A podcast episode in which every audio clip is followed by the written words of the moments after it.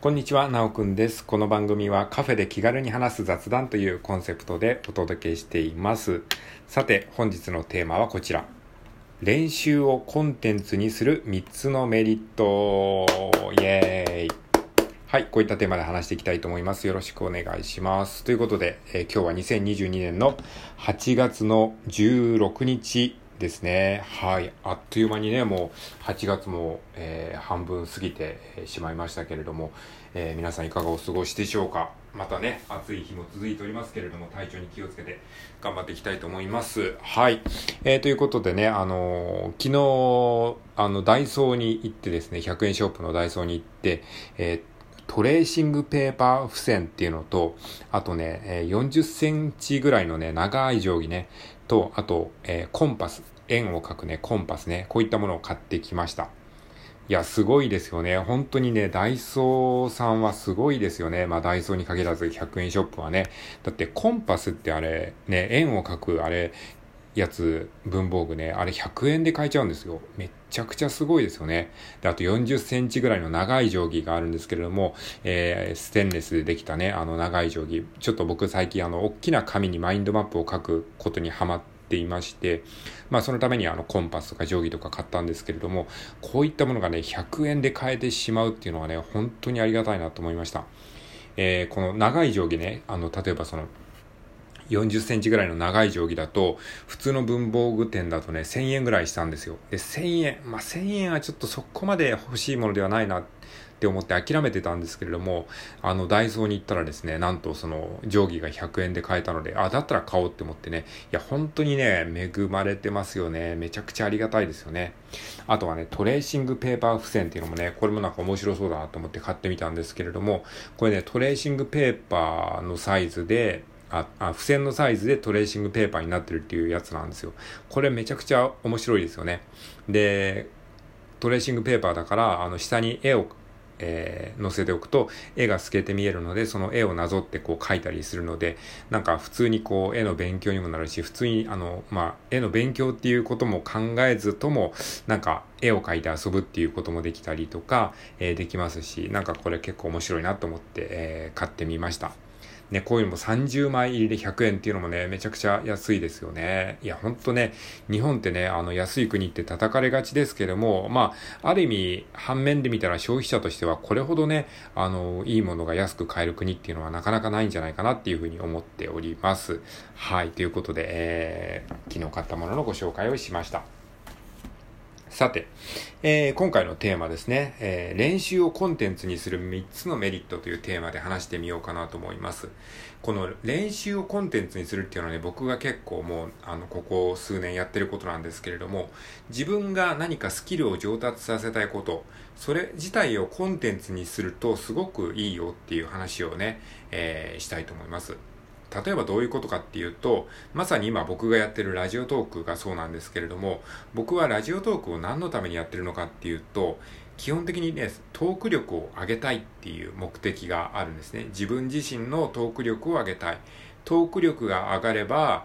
えー、トーク力があればですね、世の中のこと大抵うまくいくんですよ。だって、大体人と話すじゃないですか。何事をするにしても人と話すので、そういう時に、まあ、ある程度自分の言いたいことを言えるようになれば、まあ、世の中大体うまくいくな。じゃあ、トーク力磨くにはどうすればいいんだろうって思った時に、あ、じゃあもうこのトークそのものをコンテンツにしちゃえばいいじゃんっていうふうに思ったところがきっかけなんですよね。とか、まあ、ラジオトークをやるとかですね。あと、まあ自分が勉強したい分野があるとしたら、その勉強した分野について学んだことを例えば YouTube で紹介してみるとか、あとブログ記事にしてみるとかですね。そういう感じでブログであるとか、文章であるとか、YouTube 動画であるとか、あとはラジオトークとか、そういう感じで、まあ自分ができそうなところで、えー、コンテンツ化していくとすごくね、あの、いいんですよっていうことで、今回はそのメリットをですね、3つ紹介したいと思います。はい。じゃあ先に結論から言っておくと、練習をコンテンツにする3つのメリットは、1つ目がスキルが上達するということ。2つ目が教えて学ぶことができる。3つ目がコンテンツ作りの実践ができる。はい、こういったところがあります。はい。えー、それぞれ説明していきたいと思いますが、まず1つ目のメリット、スキルが上達するということですね。はい。練習をコンテンツにするので、それ自体をやらなきゃコンテンツが作れないので、絶対やるじゃないですか。例えばトークが上達したいって思っても、トークをしなければトークは上達しないけど、このラジオトークをするっていうことを習慣づければ、絶対に1日10分は喋らなきゃいけないっていう、そういうところが発生するので、まあ嫌が王にもスキルはね、上達していくわけなんですよね。だから、そのコンテンツを作るということに加えてさらに、えー、その自分がやってる分野のスキルも上達するっていう、え、メリットがあります。はい。そしてメリットの2つ目が教えて学ぶことができるということですね。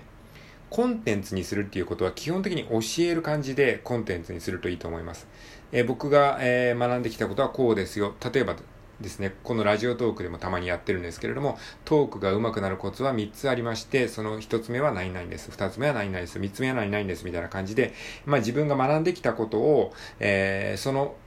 分野を学び始めた人に教えるみたいな感覚でコンテンツを作ると、えー、それを教えることになるじゃないですか。教えることになるっていうことは自分がちゃんと分かってないと教えることができないですよね。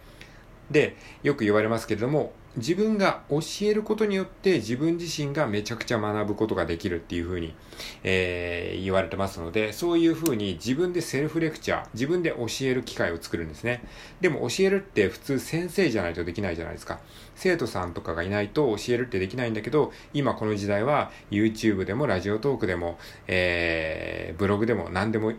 ツイッターでもいいですけども、教えるっていうことが勝手にできるわけですよね。別にそれを聞いてくれる人がいようがいまいがいいんですよ。つまり自分が教えるという立場になって説明をしてみるっていうその経験自体がめちゃくちゃ学びになるんですね。はい。ということで教えて学ぶことができるというメリットがあります。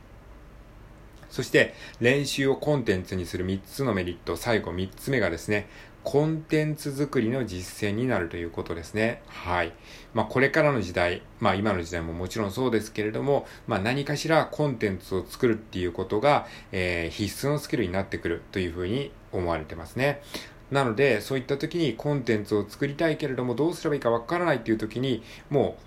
今勉強してることそのものをコンテンツにすれば絶対にネタはあるじゃないですか。だからそ、それでコンテンツを作り続けていくことによって、勉強してる一方でコンテンツ作りも自然にやってるので、コンテンツ作りの、まあ、実践というか練習にもなってるんですよね、実は。まあ、それがメインではないんですけれども、コンテンツを作るということに慣れていく。もう息を吸って吐くようにコンテンツが作れるようになるので、そういったところでもすごく、えー、いいと思います。はい。というところで今回はですね、練習をコンテンツにする3つのメリットというテーマでお話をしてみました。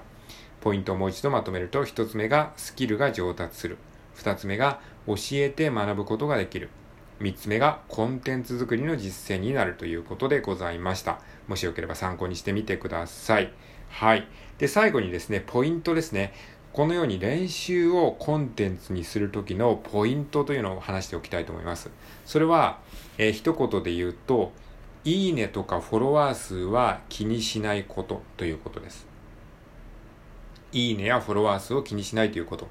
あくまでこれは自分のスキルアップのためにコンテンツを作ってる、コンテンツに残してるだけであって、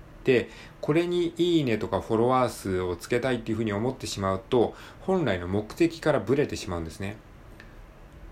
SNS 発信してる人の目的っていうのはいろいろあるんです。えー、初めからいいねやフォロワー数を集めることを目的とした、えー、コンテンツっていうのももちろんあります。それはもうめちゃくちゃ編集が凝っていたりとか、台本をしっかりえー、練り込んで作成されていたりとか、そういうものもあるんですけれども、あくまで今回僕がやろうとしてるお話ししてるのは、練習そのものをコンテンツにするという目的があるので、まあ、いわば野球部の練習風景をただただビデオでずっと撮った撮ったものを YouTube にアップしてるみたいなイメージなんですよ。そんなものにファンはつかないし、そんなものにいいねは誰も押さないけれども、それを目的にやってるわけじゃないからいいんですね。自分の練習のためにやってるということを忘れないようにしましょうということでございます。はい。まあそういうふうにね、考えていけば自分が何のためにコンテンツを作ってるのかっていうところも、えー、振り返るがでことができるので、えー、まあそうそういうふうな、えー、気持ちでやってるのであれば、いいねやフォロワー数は気にしない方がいいと思います。はい。ということで今回は練習をコンテンツにする3つのメリットというテーマでお話をしてみました。最後まで聞いていただきありがとうございます。それでは今日も良い一日を過ごしていきましょう。それではさようなら。